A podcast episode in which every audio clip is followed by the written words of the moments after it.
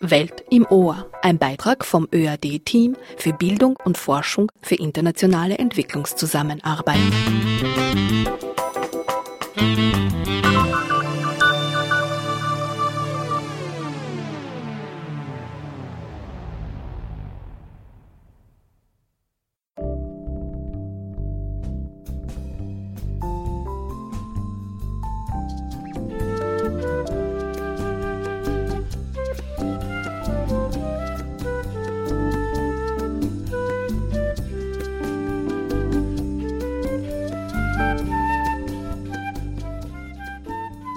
herzlich willkommen, liebe Hörerinnen und Hörer, in einer weiteren Ausgabe der Sendereihe Welt im Ohr. Mein Name ist Mayada Hadaya. Der Titel unserer Sendung lautet heute Die Freiheit der Meere über die Verhandlungen der UN zum Schutz mariner Biodiversität. Ein Abkommen zum Schutz der Meere ist unbestritten dringend. Für Greenpeace sind die Weltmeere ein einziges Krisengebiet. Wissenschaftliche Daten und Zahlen bestätigen, dass weltweit die Fischbestände gefährdet sind, Chemikalien aus Fabriksgewässern Tiere, Pflanzen und Kleinstlebewesen vergiften, Millionen Tonnen Plastik sowie die Schifffahrt und der Tourismus das Wasser verschmutzen und ökologische Systeme zerstören. Jede Ölpest tötet unzählige Meeresbewohner und Bohrlärm stört das Leben unter Wasser. Jede Veränderung durch den Klimawandel hat überwiegend negative Folgen auf das Leben unter Wasser. Der Seegerichtshof der Vereinten Nationen beschäftigt sich mit territorialen Konflikten, aber für die Einhaltung des Umweltschutzes in internationalen Gewässern gibt es keine Kontroll- und Schutzinstanz. Küstenstaaten haben ein größeres Recht innerhalb ihrer ökonomischen Einflusszonen, Gewässer, die oft auch Allgemeingut der Menschheit sind, für den Bergbau unter Wasser, für Ölbohrungen oder für den Fischfang zu nutzen. In diesem Beitrag kommen Wissenschaftlerinnen unterschiedlicher Disziplinen und Expertinnen zu Wort, die sich mit den Verhandlungen und mit dem Thema Leben unter Wasser auf unterschiedliche Art und Weise beschäftigen.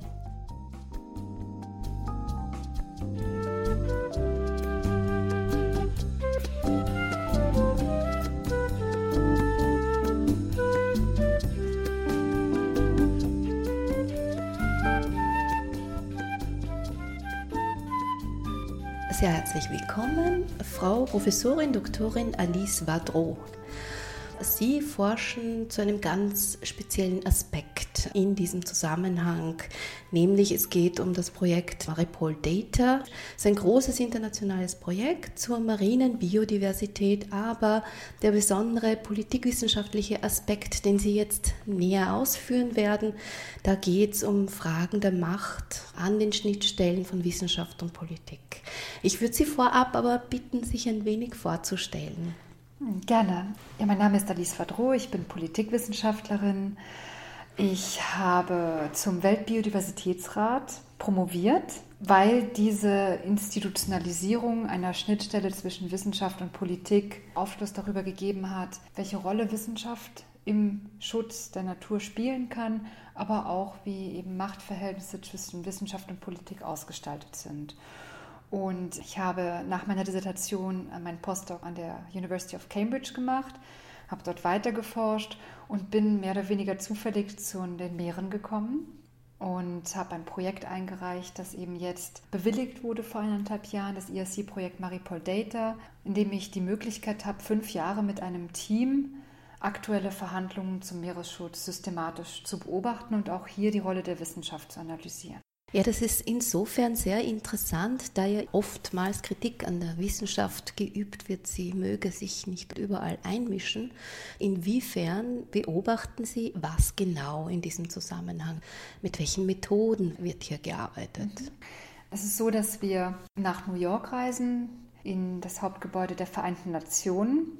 Wir haben Zugang zu diesem Gebäude und können an den Verhandlungen teilnehmen. Wir sitzen in dem Verhandlungsraum, in dem auch Diplomaten sitzen, Vertreterinnen und Vertreter von NGOs, aber auch äh, Journalisten zum Beispiel. Und wir zeichnen auf, was in diesem Raum passiert. welche Positionen Staaten äußern zu bestimmten Themen. Wir haben eine Matrix entwickelt, um diese Beobachtungen möglichst systematisch festzuhalten. Aber wir führen auch Interviews, sowohl mit Vertreterinnen und Vertretern der Staaten, aber auch mit Personen aus der Wissenschaft, mit Vertretern von NGOs und wofür wir uns sozusagen interessieren, ist, wie wissenschaftliche Expertise repräsentiert ist, also durch einzelne Wissenschaftlerinnen und Wissenschaftler, aber auch durch Publikationen, die in diesem Raum zirkuliert oder ausgeteilt werden, aber auch ähm, in Bezug auf wissenschaftliche Konzepte oder Begrifflichkeiten, die plötzlich Thema in den Verhandlungen werden. Also ich möchte ein Beispiel geben, das Konzept der ökologischen Konnektivität, Ecological Connectivity, wurde von einem Vertreter der Small Island States, also der kleinen Inselstaaten, in einem Statement erwähnt. Das ist ein Begriff, der eigentlich aus der Wissenschaft kommt, der auch nicht Teil des ersten Verhandlungsdokuments war. Und er wurde in diesem Statement eingebracht, um darauf zu verweisen, dass der Ozean miteinander verbunden sind, die unterschiedlichen Ökosysteme, die Arten eben nicht an den Grenzen zwischen nationalem und internationalem Gewässer Halt machen, sondern die sozusagen sich in den Ökosystemen frei bewegen und dazu beitragen, dass die Ökosysteme miteinander verbunden sind.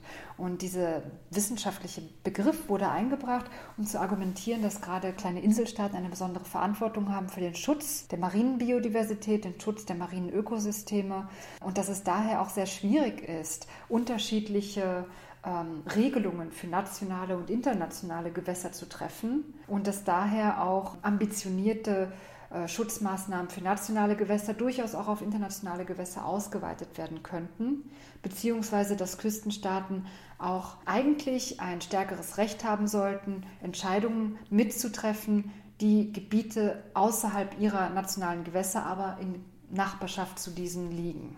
Wie in der Beschreibung zum Projekt steht, transdisziplinär mhm. oder interdisziplinär und multidimensional, diese Art des Zugangs, den Sie mhm. hier haben. Das heißt, es geht hier jetzt nicht rein um den Inhalt, sondern eben, wie Sie schon erwähnt haben, um die Repräsentanz von Wissenschaftlichkeit auch. Mhm. bei diesen Prozessen. Und äh, diese Verhandlungen vielleicht nochmal ein wenig mhm. konkreter auszuführen. Was für ein Zeitraum ist das? Wer ist da aller beteiligt? Mhm. Die Verhandlungen haben 2018 begonnen. Es wird eine vierte Verhandlungsrunde geben, die jetzt Ende März, April stattfindet, bei der wir auch wieder ethnografisch forschen werden. Und eigentlich war vorgesehen durch die Generalversammlung der Vereinten Nationen, dass damit sozusagen ausreichend Zeit für die Staaten zur Verfügung gegeben wurde, um das Abkommen abzuschließen. Aber die Konflikte der letzten Verhandlungsrunde haben gezeigt, dass es eher unwahrscheinlich ist. Und die Frage ist, wird es ein weiteres Mandat geben, um die Verhandlungen dann in einer fünften oder sechsten Runde abzuschließen? Ja oder nein? Wer finanziert das? Das ist derzeit noch ungewiss. Aber es ist, glaube ich, äh, legitim zu sagen, dass in den nächsten ein bis zwei Jahren davon auszugehen ist, dass es entweder ein neues Abkommen geben wird oder eben nicht, weil die Staaten sich nicht einigen konnten. Es nehmen mehr als 100 Staaten teil. Es sind sowohl Staaten, die das Seerechtsabkommen unterschrieben haben, als auch nicht. Also das Seerechtsabkommen wurde 1982 sozusagen geschlossen und dieses Seerechtsabkommen dient vor allem dazu, es Staaten möglich zu machen, das Meer friedlich zu nutzen. Es enthält Passagen zur Schifffahrt, zur Verschmutzung. Es enthält Passagen, wie man mit territorialen Konflikten umgeht. Es enthält aber auch Passagen eben schon auch zum Schutz, aber eben nicht zur marinen Biodiversität. Insbesondere, weil damals das Wissen über lebende Ressourcen im Meer, das nicht Fisch ist, sondern zum Beispiel marine genetische Ressourcen, noch nicht sehr ausgeprägt war. Das ist für unser Thema insofern auch interessant, weil ja die nachhaltigen Entwicklungsziele miteinander und ineinander auch verknüpft werden und nicht mehr einzeln betrachtet werden. Können Sie an diesem Punkt Ihrer Forschung und Ihrer Arbeit schon ein wenig Auskunft darüber geben, wie ernst äh, Wissenschaft hier auch äh, genommen wird? Kann man das so sagen jetzt zu dem Zeitpunkt?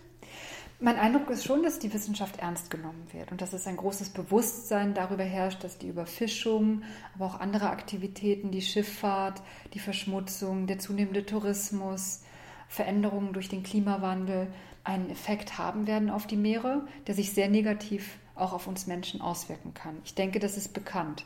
Die Frage ist nur, wie man dem entgegentritt. Und innerhalb dieses internationalen Abkommens sind es verschiedene Wege, die aufgezeigt werden. Das eine ist die Etablierung von Meeresschutzgebieten, dass man bestimmte Gebiete besonders schützt, dass man dort den Fischfang entweder ganz verbietet oder signifikant reduziert, dass man Verschmutzung dort eben nicht erlaubt, dass man diese Räume schützt vor menschlichen Aktivitäten. Das andere ist, dass man Umweltverträglichkeitsprüfungen macht. Das heißt, dass wenn es tatsächlich Aktivitäten im Meer geben soll, die zu Verschmutzung beitragen, dass hier die Staaten oder die Unternehmen, die diese Aktivitäten durchführen möchten, vorab aufzeigen müssen, welche negativen Konsequenzen es für die Umwelt haben kann. Also für die marine Biodiversität, für die Ökosysteme. Das ist insofern wichtig, weil es bei den Verhandlungen ja um die Frage geht, wie man die internationalen Gewässer, also außerhalb nationalstaatlicher Territorien schützen kann. Und das ist natürlich sehr schwierig, weil es keine Instanz gibt, die kontrollieren könnte, ob der Schutz tatsächlich eingehalten wird oder eben nicht. Also es gibt den Seegerichtshof, der sich auch mit Territorialkonflikten beschäftigt. Aber wie lösen wir eben die Umweltprobleme, die es in diesen Gewässern gibt. Und in Küstengewässern ist es so, dass die Staaten ja verantwortlich sind. Und Deutschland hat sehr, sehr strenge Auflagen, etwa für Schiffe, die ihre Gewässer passieren möchten. Jeder Küstenstaat entscheidet für sich selbst, wie man auf den Umwelt- und Naturschutz in diesen Gewässern achtet. Und ähm, Ziel dieses neuen Abkommens ist es zumindest für die internationalen Gewässer, ein ambitioniertes Ziel für den Schutz zu setzen, das dann vielleicht auch sich positiv aufwirkt auf die Aktivitäten, die dann in nationalen Gewässern gesetzt werden. Mir fällt noch eine Frage dazu ein, nämlich wir reden zwar jetzt hier von mariner Biodiversität, aber die Verschmutzung der Meere ist ja auch ein Push-Faktor für Migration. Und ist das in irgendeiner Weise Thema in diesen Verhandlungen, wo Seenotrettung jetzt auch sehr aktuell ist? Also nicht nur jetzt ein großes Problem ist auch? Nein, überhaupt nicht. Also in, in diesen Verhandlungen ist das tatsächlich kein Thema die Ausgestaltung des internationalen Systems und auch dessen Fragmentierung zur Folge hat, dass in den einen Verhandlungsraum sozusagen die einen Aspekte diskutiert werden und in anderen die anderen. Ich glaube, das macht auch Sinn, weil man somit die Expertise aufteilen kann. Ähm, aber ich denke, dass ähm, es ein Thema ist, das diskutiert werden sollte. Aber mhm. es gibt eben andere Dinge in dem Abkommen, die verhandelt werden, die nicht nur mit Schutz zu tun haben, sondern auch mit Gerechtigkeit, aber einer anders gelagerten Gerechtigkeit aber auch eine Gerechtigkeit zwischen globalem Norden und globalem Süden, nämlich die Frage, wer eigentlich an den ökonomischen Gewinnen, die ja auch mit der Nutzung von Biodiversität verbunden sind, teilhaben kann. Und da geht es darum, marine genetische Ressourcen in irgendeiner Form zu regulieren, weil es derzeit so ist, dass der Zugang zu marinen genetischen Ressourcen frei ist. Also das bedeutet, dass jeder Staat, jede Forschungsgruppe, jedes Unternehmen marine genetische Ressourcen sozusagen sammeln kann, also Wasserproben entnehmen kann, sie analysieren kann und auch kommodifizieren kann, also Pharmaprodukte entwickeln kann oder Produkte für die Kosmetikindustrie oder die Lebensmittelindustrie. Und ähm, das ist natürlich insofern ungerecht, weil es nur sehr wenige Staaten gibt, die überhaupt Zugang haben zu den Technologien und Dateninfrastrukturen, um diese Ressourcen überhaupt in Wert zu setzen. Aber sie entnehmen diese Ressourcen einer anderen Region, als in der sie ursprünglich wirken oder auch der Profit geht nicht an jene Regionen. Genau, das könnte man so sagen. Aber wenn es sich um marine genetische Ressourcen aus nationalen Gewässern zum Beispiel handelt, dann kann man es ja in irgendeiner Form nachvollziehen. Und es gibt das Nagoya-Protokoll, das auch sicherstellen möchte, dass die Staaten, in deren Gewässer diese Ressourcen auftauchen oder entnommen werden, dass die profitieren in irgendeiner Form. Das ist sehr kompliziert, aber für die nationalen Gewässer gibt es das. Und das macht auch, würde ich sagen, in gewisser Weise Sinn, darüber nachzudenken, ob man da nicht eine Form der Beteiligung realisieren möchte. Das Problem ist, für die internationalen Gewässer gibt es das nicht. Und das hat auch einen Grund, weil diese Gewässer allen Menschen gehören, weil sie sozusagen ein Global Common sind. Sie sind nicht nationales Territorium. Sie sind internationales Gewässer und rangieren in einer ganz anderen Logik. Können Sie vielleicht Beispiele nennen, was so ein nationales oder auch ein internationales Gewässer ist? Wir haben natürlich Kontakt mit Juristen und wir haben uns das Seerechtsabkommen natürlich angeschaut. Und es ist so, dass 200 Seemeilen von der Küste eines Staats entfernt sozusagen, das ist eine Einflusszone für den Küstenstaat, Staat. für den Staat. Das ist einerseits das nationale Gewässer, das sind zwölf Seemeilen. Und diese zwölf Seemeilen sind, wenn ich das richtig in Erinnerung habe, darauf zurückzuführen, dass man damals mit einer Kanonenkugel von einem Angriffsschiff sozusagen, das waren diese zwölf Seemeilen, die damals eine Kanonenkugel fliegen konnte. Und damals ging es Staaten vor allem darum, zu verhindern, dass sie von anderen Schiffen in irgendeiner Form angegriffen wurden. Das heißt, man hat sozusagen diese zwölf Seemeilen als nationales Territorium gesehen, das zu einem Staat, seinem Küstenstaat hinzuzufügen ist. Und es gab immer kontinuierlich in der Aushandlung des Seerechtsabkommens das Interesse vieler Küstenstaaten, diese Einflusszone auszuweiten. Und man hat sich darauf geeinigt, dass es eine nach diesen nationalen Gewässern eine stärkere Einflusszone gibt. Das sind dann diese 200 Seemeilen. Und das ist eine exklusive ökonomische Zone, die Küstenstaaten für sich nutzen können. Also zum Beispiel für Fischerei, für alle möglichen Aktivitäten, auch für den, sagen wir mal, Tiefseebergbau oder für Ölstationen. Also das ist eine Einflusssphäre. Da haben Küstenstaaten sozusagen ein größeres Recht, Ressourcen zu entnehmen als Staaten, die eben ganz woanders auf der Welt sind. Wobei unter bestimmten Bedingungen sich Staaten auch bilateral einigen können, eben in der Fischerei, dass man es erlaubt, Schiffen mit einer anderen nationalen Flagge auch in diesen Gebieten Fischerei zu betreiben. Und es ist so, dass aber alles, was hinter diesen 200 Seemeilen liegt, niemandem gehört, also keinem Nationalstaat.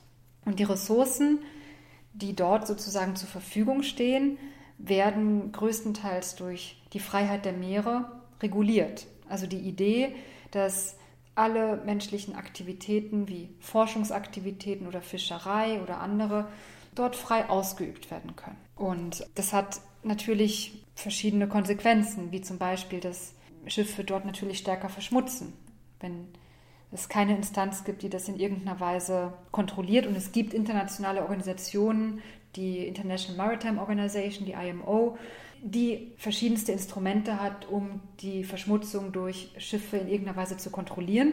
Aber wirklich kontrollieren, das passiert nicht. Ja? Und diese Freiheit der Meere betrifft aber nicht alles.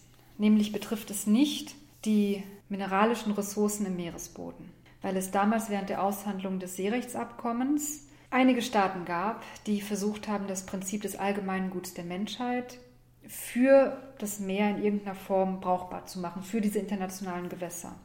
Und durchgesetzt haben sie sich letztlich bei den Ressourcen im Meeresboden. Das heißt, dass der Meeresboden in internationalen Gewässern auch nicht alles, weil es gibt das Continental Shelf, also bestimmte Staaten, da reicht sozusagen die Landmasse noch tiefer in das Meer hinein und geht vielleicht über das hinaus, was die 200 Seemeilen in irgendeiner Form zulassen würden. Das heißt, die haben noch stärkere Einflussrechte. Aber alles, was die Area, so heißt es, die Area bedeutet allgemeines Gut der Menschheit. Es betrifft aber nur nicht lebende Ressourcen. Das bedeutet, dass Kupfer, Gold, Silber, die Erze, die Manganknollen, alles, was auf oder unter dem Meeresboden zu finden ist, gehört allen. Konkret heißt es, dass man eine Instanz geschaffen hat, die Meeresbodenbehörde, International Seabed Authority, die Forschungsrechte und Schürfrechte kontrolliert. Und in den letzten Jahren gab es einige Ansuchen um Lizenzen. Ich glaube, es sind etwas über 30 oder 35 Lizenzen, die schon vergeben wurde, viele davon an China, um diese Gebiete, also nicht jetzt schon den Bergbau zu betreiben, aber zu beforschen, ob es überhaupt Ressourcen dort gibt, in welcher Menge, wie man sie abtragen könnte, etc.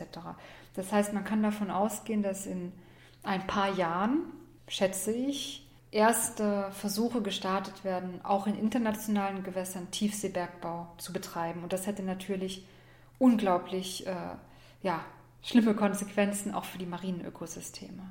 Und das Problem ist, dass sozusagen sie haben die Freiheit der Meere, die sichert vielen Staaten, die die Möglichkeiten haben, Zugang zu vielerlei Ressourcen. Sie haben das allgemeine Gut der Menschheit, das aber sich nur auf die mineralischen Ressourcen, nur auf diese zutrifft.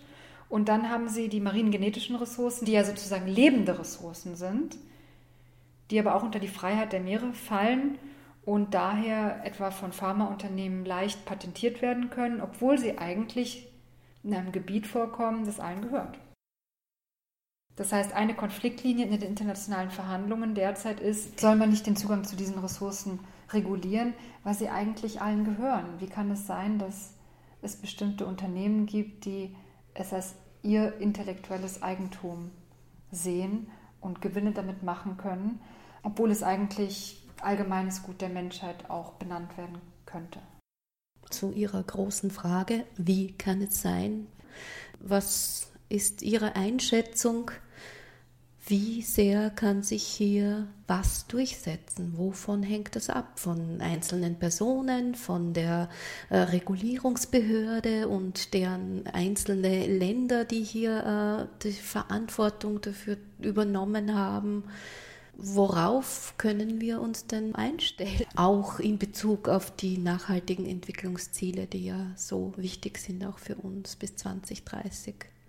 Ich denke, die Herausforderung wird sein, dass dieses neue Abkommen sowohl ambitionierte Schutzziele enthält, also klare Indikatoren dafür, was ein marines Schutzgebiet ausmacht und wo dieses liegen könnte und wie man dieses schützt und eben die Umweltverträglichkeitsprüfung, aber dass es sozusagen auch ein Angebot gibt an die Staaten des globalen Südens bezüglich der marinengenetischen Ressourcen und des Ausbaus von Kapazitäten und des Transfers von Meerestechnologien weil es so ist, dass die Staaten des globalen Südens oftmals nicht die Kapazitäten haben, um Forschung zu betreiben und daher argumentieren, dass sie auch beteiligt werden müssen, nicht nur an den Gewinnen, aber dass sie natürlich auch wissenschaftliches Wissen brauchen, um überhaupt schützen zu können. Also wie sollen sie einen Beitrag zum Schutz leisten, wenn sie nicht die Möglichkeiten haben, marine Biodiversität zu beforschen, aber auch zu beobachten und dieses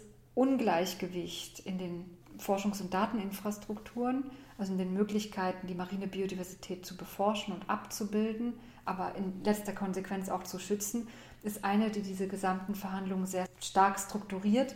Und das ist eine zentrale, sagen wir mal, eine zentrale Säule meines Forschungsprojektes. Weil ich mir nicht nur politische Prozesse anschaue, sondern auch die Frage, welche Rolle die Wissenschaft spielt, aber hier sehr konkret, welche Rolle die Ungleichverteilung wissenschaftlicher Kapazität spielt. Und in den Verhandlungen ist es so, dass ähm, diese Kombination aus Schutz und Nutzung, aber auch in Verbindung mit den Gewinnen, das Ganze sehr stark erschwert. Und die wissenschaftliche Gemeinschaft selbst hat natürlich auch ihre Interessen. Und das ist ein weiterer Faktor, der schwierig ist, weil natürlich viele Wissenschaftlerinnen und Wissenschaftler, mit denen wir gesprochen haben, möchten das Meer schützen. Aber sie möchten natürlich auch das Meer beforschen und halten die Anwendung des allgemeinen Guts der Menschheit auch für problematisch, weil es natürlich ihre Forschung erschweren könnte. Also wenn sie zusätzliche bürokratische Hürden haben im Zugang zu ihren Forschungsobjekten oder wenn sie bei jeder Forschungsaktivität ein Formular ausfüllen müssen, was sie derzeit nicht müssen, wenn sie in internationalen Gewässern forschen. Sie haben natürlich viele bürokratische Prozesse, aber es ist, es könnte noch erschwert werden dann ähm, würde die Forschung zu mariner Biodiversität auch abnehmen und das hätte natürlich wiederum eine negative Konsequenz für deren Schutz, weil ohne Wissen über marine Ökosysteme können wir dieses nicht schützen. Und die UNESCO hat erst kürzlich wieder einen Bericht herausgebracht, in dem sie aufgezeigt hat, dass wir zu 95 Prozent der marinen Biodiversität nichts wissen. Meine Hoffnung ist, dass die Politisierung von Umweltpolitik derzeit durch die Fridays for Future Bewegung auch dazu führt, dass in diesen Verhandlungen ein stärkeres Bewusstsein dafür entwickelt wird, wie wichtig ein ambitioniertes Abkommen ist.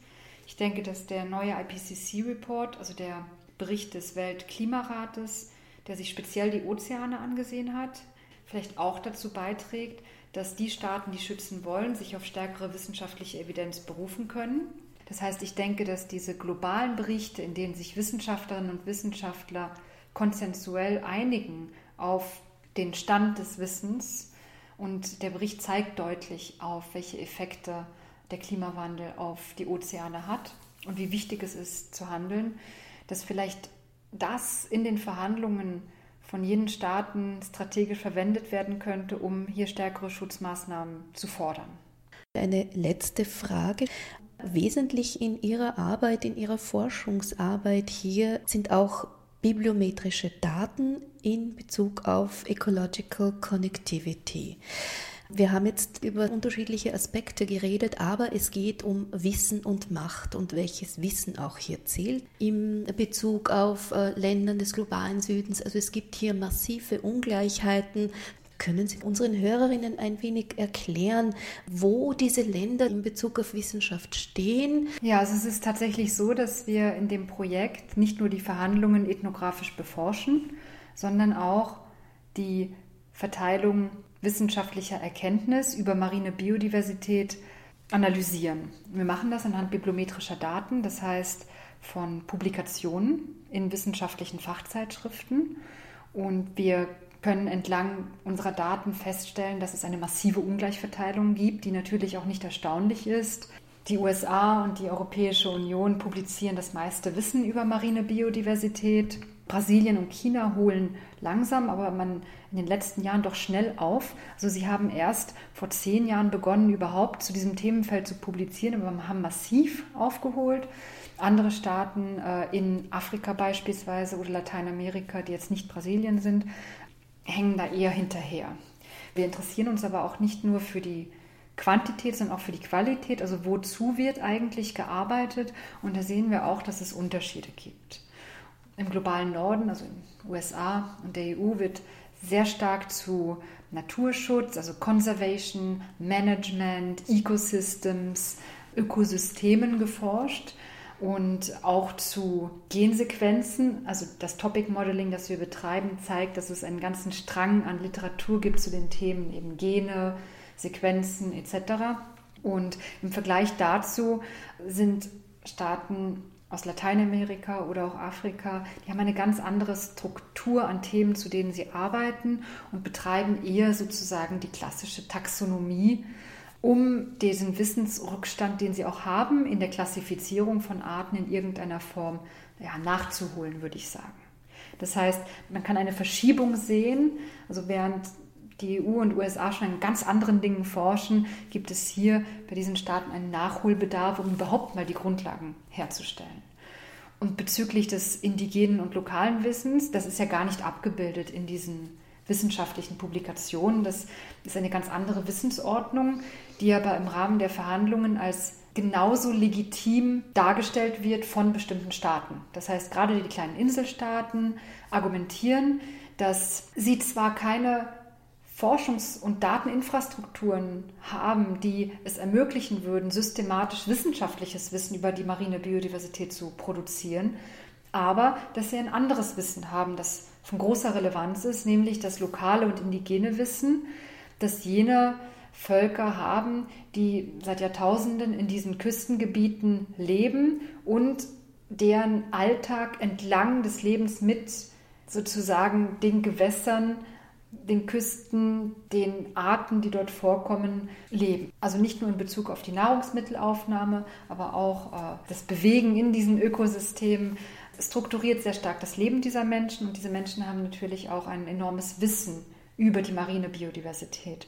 Und in den Verhandlungen war es so, dass als dieser Begriff Ecological Connectivity aufgetaucht ist, die Person eben aus den kleinen Inselstaaten erwähnt hat, dass es ein wissenschaftlicher Begriff ist, der sehr wichtig ist und der auf jeden Fall in diesem Verhandlungstext eine Rolle spielen sollte, aber dass das zugrunde liegende Konzept eigentlich schon sehr alt ist und dass es etwas ist, das die lokalen und indigenen Gemeinschaften in diesen äh, marinen Ökosystemen, in diesen Inselstaaten eigentlich schon seit Jahren von Generation zu Generation weitergeben und dass ähm, daher dieses Wissen eben auch anerkannt werden sollte und als zusätzliche Wissensquelle als legitim erscheinen sollte in der Frage, welche Gebiete schützen wir, warum schützen wir sie, welche Indikatoren brauchen wir. Natürlich leistet die Wissenschaft einen enormen Beitrag. Aber es gibt eben auch diese anderen Wissensformen. Und die Problematik in Bezug auf internationale Gewässer ist jetzt, dass viele Akteure des globalen Nordens dann sagen, naja, das ist so weit weg von der Küste. Wie kann das sein, dass dieses Wissen dann noch eine Relevanz hat? Wir reden von Gebieten, die 200 Seemeilen weit weg von der Küste sind. Was hat die Biodiversität an der Küste mit der Biodiversität in diesen internationalen Gewässern zu tun? Und hier kommt eben der Begriff der Ecological Connectivity rein, weil es viele Arten gibt, die zum Beispiel Haiarten, die in Mangrovenwäldern ihre Babys bekommen und dort wachsen sie heran und erst wenn sie eine bestimmte Größe haben, verlassen sie diese Küstengebiete und schwimmen in die Tiefsee, weil sie erst dann stark genug sind und groß genug, um zu überleben. Das heißt, wenn ich eine bestimmte Haiart schützen möchte, dann reicht es nicht aus, wenn ich irgendwo in internationalen Gewässern irgendein Schutzgebiet habe. Nein, ich muss sozusagen auch das Gebiet schützen, in dem die Babyhaie sozusagen aufwachsen. Und diese Konnektivität sieht man zum Beispiel auch beim Schutz von Meeresvögeln, die eben auch unglaubliche Distanzen zurücklegen und gibt immer ein Beispiel von bestimmten Vögeln, die sowohl im Nordatlantik vorkommen, aber dann bis nach Afrika fliegen. Und jetzt ist es so, auch die wissenschaftlichen Daten. Man hat enorme wissenschaftliche Daten über diese Vögel, sobald sie das Gebiet des Nordatlantiks in irgendeiner Form durchfliegen. Aber man weiß extrem wenig, was passiert, wenn sie dieses Gebiet wieder verlassen, weil es dort nicht die Möglichkeiten gibt, diese Vögel zu beobachten. Und jetzt zu Recht sagen Staaten des globalen Südens, wir brauchen einen Transfer der Technologien, aber auch der Ausbildung der Wissenschaftlichen, die ihr habt, weil dann können wir auch einen Beitrag zum Naturschutz leisten. Und wer soll das aber zahlen?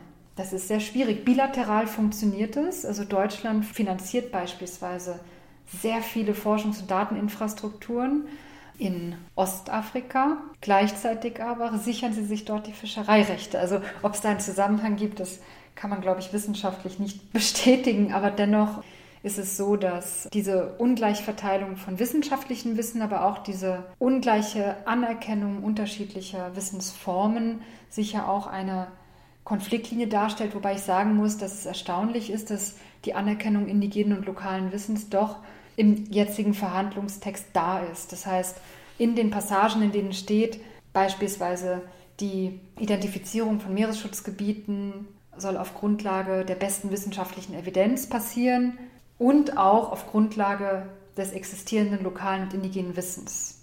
Das heißt, die Wahrscheinlichkeit, dass man am Ende einen Vertragstext hat zum Schutz der Meere, wo beide Wissensformen irgendwie anerkannt sind, ist sehr hoch.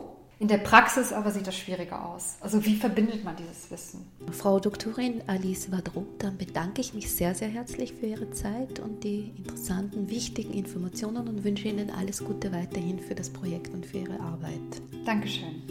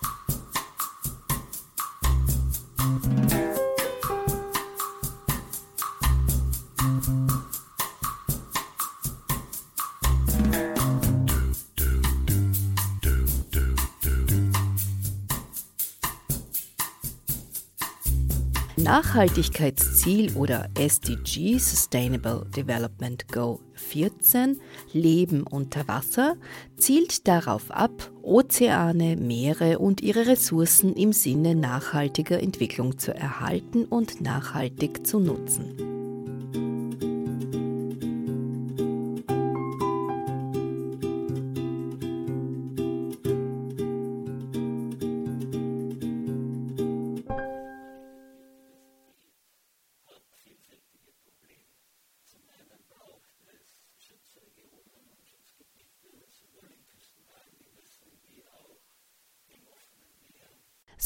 Dr. Gerhard Herndl, Meeresbiologe und Dekan der Fakultät für Lebenswissenschaften an der Universität Wien.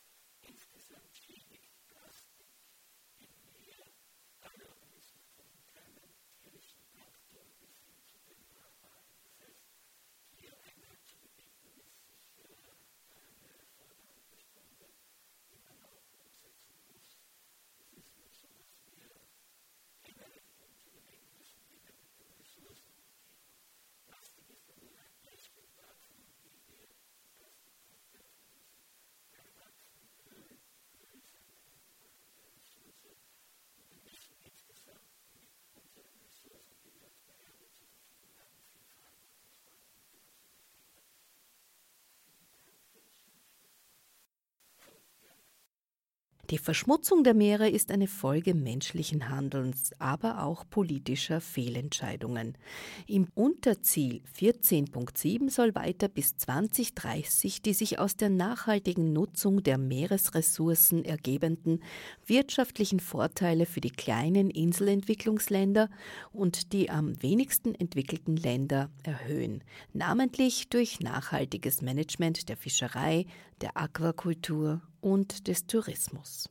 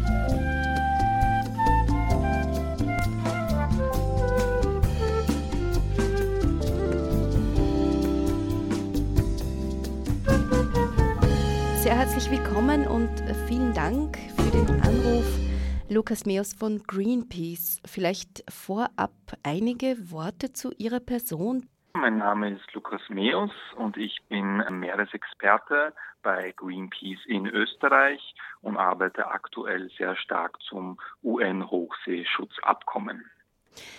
Zu diesem möchte ich Sie gleich befragen was ist aus Sicht von Greenpeace oberste Priorität in Bezug auf die aktuellen Verhandlungen?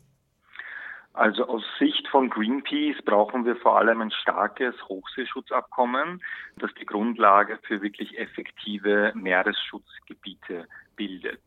Also das bedeutet, dass das Abkommen es auch den Mitgliedstaaten ähm, ermöglichen muss, gut verwaltete Meeresschutzgebiete zu errichten, die vor allem hohe Schutzstandards aufweisen, wo also industrielle Aktivitäten verboten sind.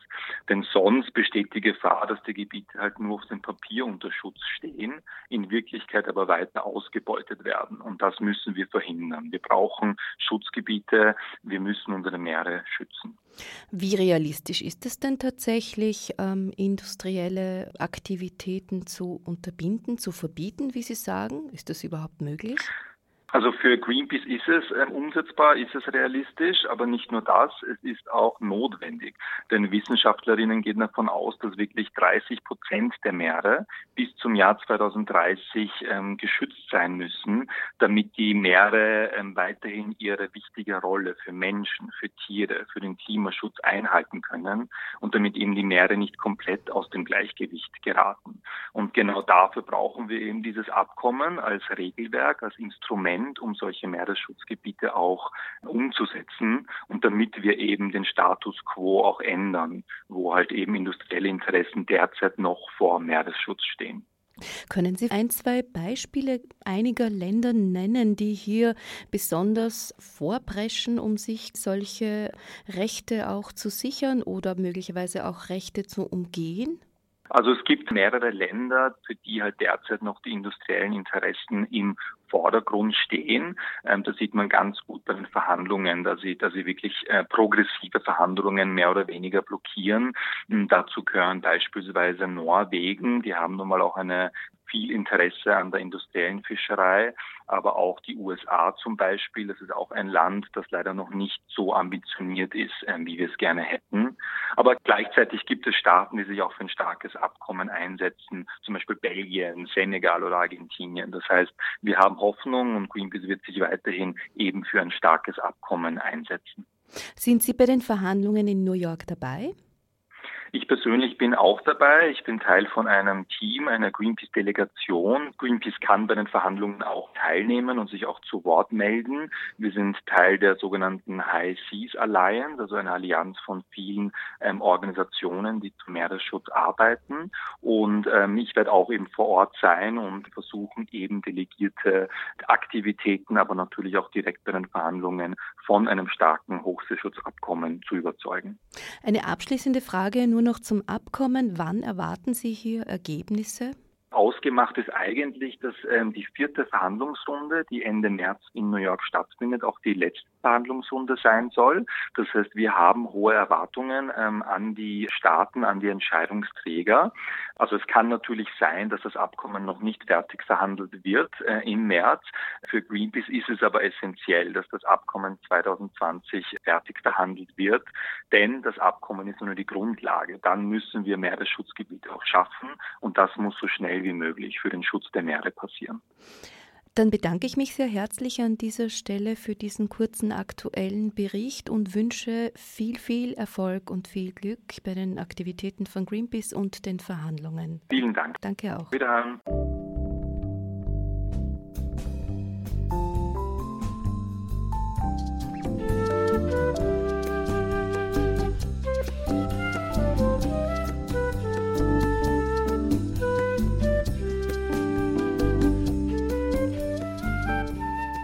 Diplomingenieurin Silke Silvia Drexler von der Universität für Bodenkultur in Wien arbeitet bei Projekten von EPIR mit.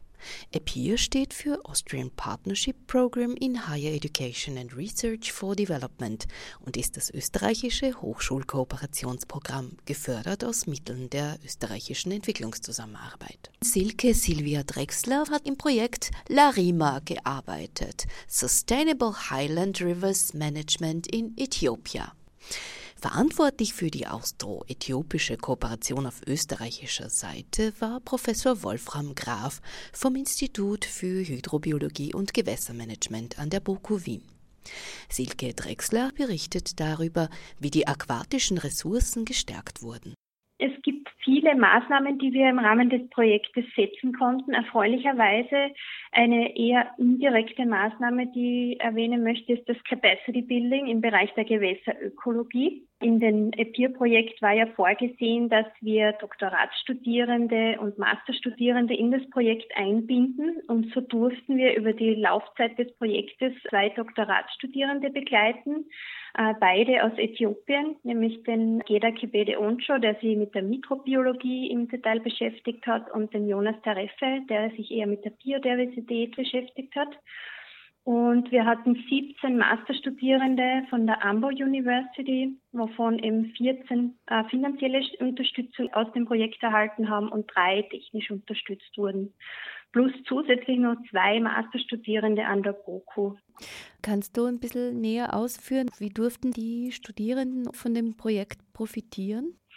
Sie durften insofern profitieren, dass sie eben direkt in das Projektgeschehen eingebunden waren. Also über die vier Jahre. Wir hatten ja aufgrund der Unruhen in Äthiopien eine Verlängerung um ein Jahr. Also insgesamt hat das Projekt vier Jahre gedauert. Und sie waren direkt ins Projekt eingebunden mit ihren Forschungen und das war auch direkt äh, zum Beispiel in der Nähe von der Ambo University, waren wir in Ginji unterwegs, im Chilimo Forest, da hat es Untersuchungen gegeben. Und zwar der Geda hat sich da sehr intensiv in, sein Doktorat, in seiner Doktoratsarbeit mit ähm, der Untersuchung von fäkalen Einflüssen in dem Fließgewässer äh, beschäftigt. Ähm, wir haben eben dort das Problem an den Fließgewässern generell dass die lokal ansässige Bevölkerung diese Ressource in vielerlei äh, Hinsicht nutzt. Also einerseits als Trinkwasserquelle, gleichzeitig äh, wird es benutzt zum Autowaschen, äh, zum Waschen von Wäsche. Dann kann es auch passieren, dass an solchen Stellen, die leicht zugänglich sind, auch die Kühe diese Bereiche als Tränke nutzen, gleichzeitig aber ihre Fäkalien dort hinterlassen. Also man sieht schon, es gibt sehr breite Interessen an dem Gewässer und dadurch auch verschiedene Probleme, die dadurch auftreten. Wir haben eben auch am Awash River Untersuchungen durchgeführt wo unsere zwei BOKU-Studierenden, die im Rahmen des International Joint Master in Limnology and Wetland Management abgeschlossen haben, die haben zum Beispiel am Awash River, der eine hat sich mit der Fischökologie beschäftigt und wir haben uns die Zonierung vom Oberlauf bis zum Mündungsbereich angesehen. Also da haben wir auch mehrere Studierende gehabt. Das Sauberhalten des Wassers, aber mhm. auch die Nutzungsmöglichkeiten der mhm. Bevölkerung und der Tiere waren insgesamt ja. hier eine Herausforderung. Handeln im Alltag genau. oder auch Bewusstseinschaft für die, ja. das Sauberhalten des Wassers. Kann man das so vereinfacht sagen? Mhm. In der Hinsicht ja, auf jeden Fall. Und andererseits geht es aber auch immer um die Biodiversität, die eben auch ein wichtiger Punkt in dem Projekt war, sich anzuschauen von den bentischen Invertebraten zum Beispiel her, die Zonierung des Gewässers oder auch von den Fischen her. Wo trifft man welche Arten an? Welche Arten sind Zeigerarten für eine gewisse Unberührtheit des Gewässers? Man kann da sehr gut ähm, Nutzungen damit aufzeigen wo eben intensiver der Mensch äh, das Gewässer nutzt, hat man natürlich andere vorkommende Arten als wie in unberührten Gewässerbereichen. Kannst du nur noch ganz kurz erklären, äh, den ersten Begriff? Vor? Invertebraten sind äh, Insektenlarven, die im Gewässer leben. Eine weitere direkte Maßnahme haben wir am Gewässer gesetzt. Also es konnte gemeinsam mit der Ambo University also ein Trainingsstandort ausgemacht werden, äh, eben da in diesem Chilimo Forest. Und dort wurden, es ist ja immer das Problem, dass bis zum Gewässer hin beweidet wird, beziehungsweise Landwirtschaft betrieben wird. Und dort wurde so ein, ein Bufferstreifen eingefügt, in dem dort mehrjährige Futterpflanzen äh, gesetzt wurden und dadurch der Einfluss durch die Bewirtschaftung auf das Gewässer reduziert wird. Und das wird von der Bevölkerung sehr gut angenommen, weil sie eben sehen, dass sie eben durch diese Futterpflanzen auch einen Gewinn sozusagen haben, weil ihre Weidetiere ja sich daran laben können. Und natürlich auch die Bewusstseinsbildung bei der ansässigen Bevölkerung, das ist auch ganz wichtig. Wie muss man umgehen mit dem Wasser, das Abkochen, dass man eben versucht, andere Bereiche zu nehmen, die weniger beeinflusst sind, um Trinkwasser sozusagen zu gewinnen, also Wasser für den täglichen Haushaltsbedarf. Wird es eine Folge des Projekts geben? Ich stelle mir vor, dass vier Jahre jetzt nicht äh, sehr lang sind, um äh, mhm. auf all diesen unterschiedlichen Ebenen so viele gute Aktivitäten längerfristig auch zu setzen, die zu kontrollieren, die zu analysieren etc. Die Ideen sind natürlich da, wie das in der Forschung auch so ist. Und wir haben das bei unserer Abschlusskonferenz auch äh, weiterentwickelt. Also wir haben wirklich internationale Wissenschaftlerinnen bei unserer Abschlusskonferenz in, in Addis gehabt und haben weitere Projektideen entwickelt. Die Frage ist immer, äh, wo kommen die Fördergelder her und wo werden wir das Ganze einreichen? Grundsätzlich ist der Wille da, ja dann wünsche ich ganz viel Glück, dass sich alles findet, was äh, gebraucht wird, um dieses äh, gute Projekt weiterhin zu finanzieren, zu fördern. Und vielen Dank dir, dass du dir die Zeit genommen hast. Danke für die Einladung. Dankeschön. Danke.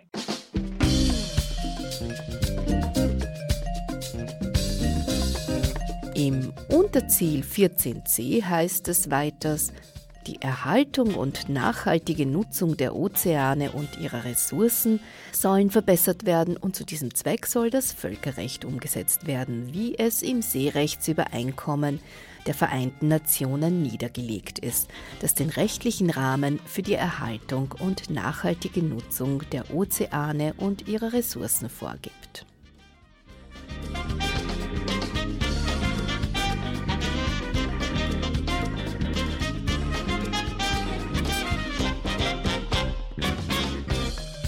Herzlichen Dank für die Aufmerksamkeit und fürs Zuhören. Ich verabschiede mich an dieser Stelle und alle unsere Sendungen sind wie immer im Archiv nachzuhören unter öad.at slash Welt im Ohr.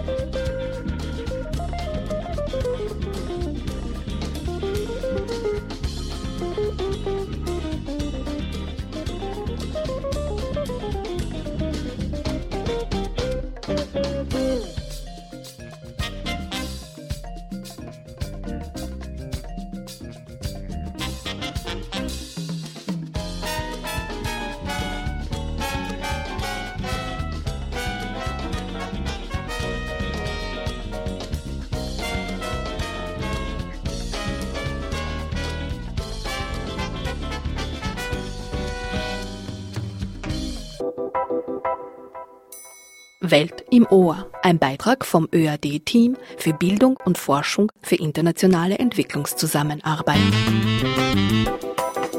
Musik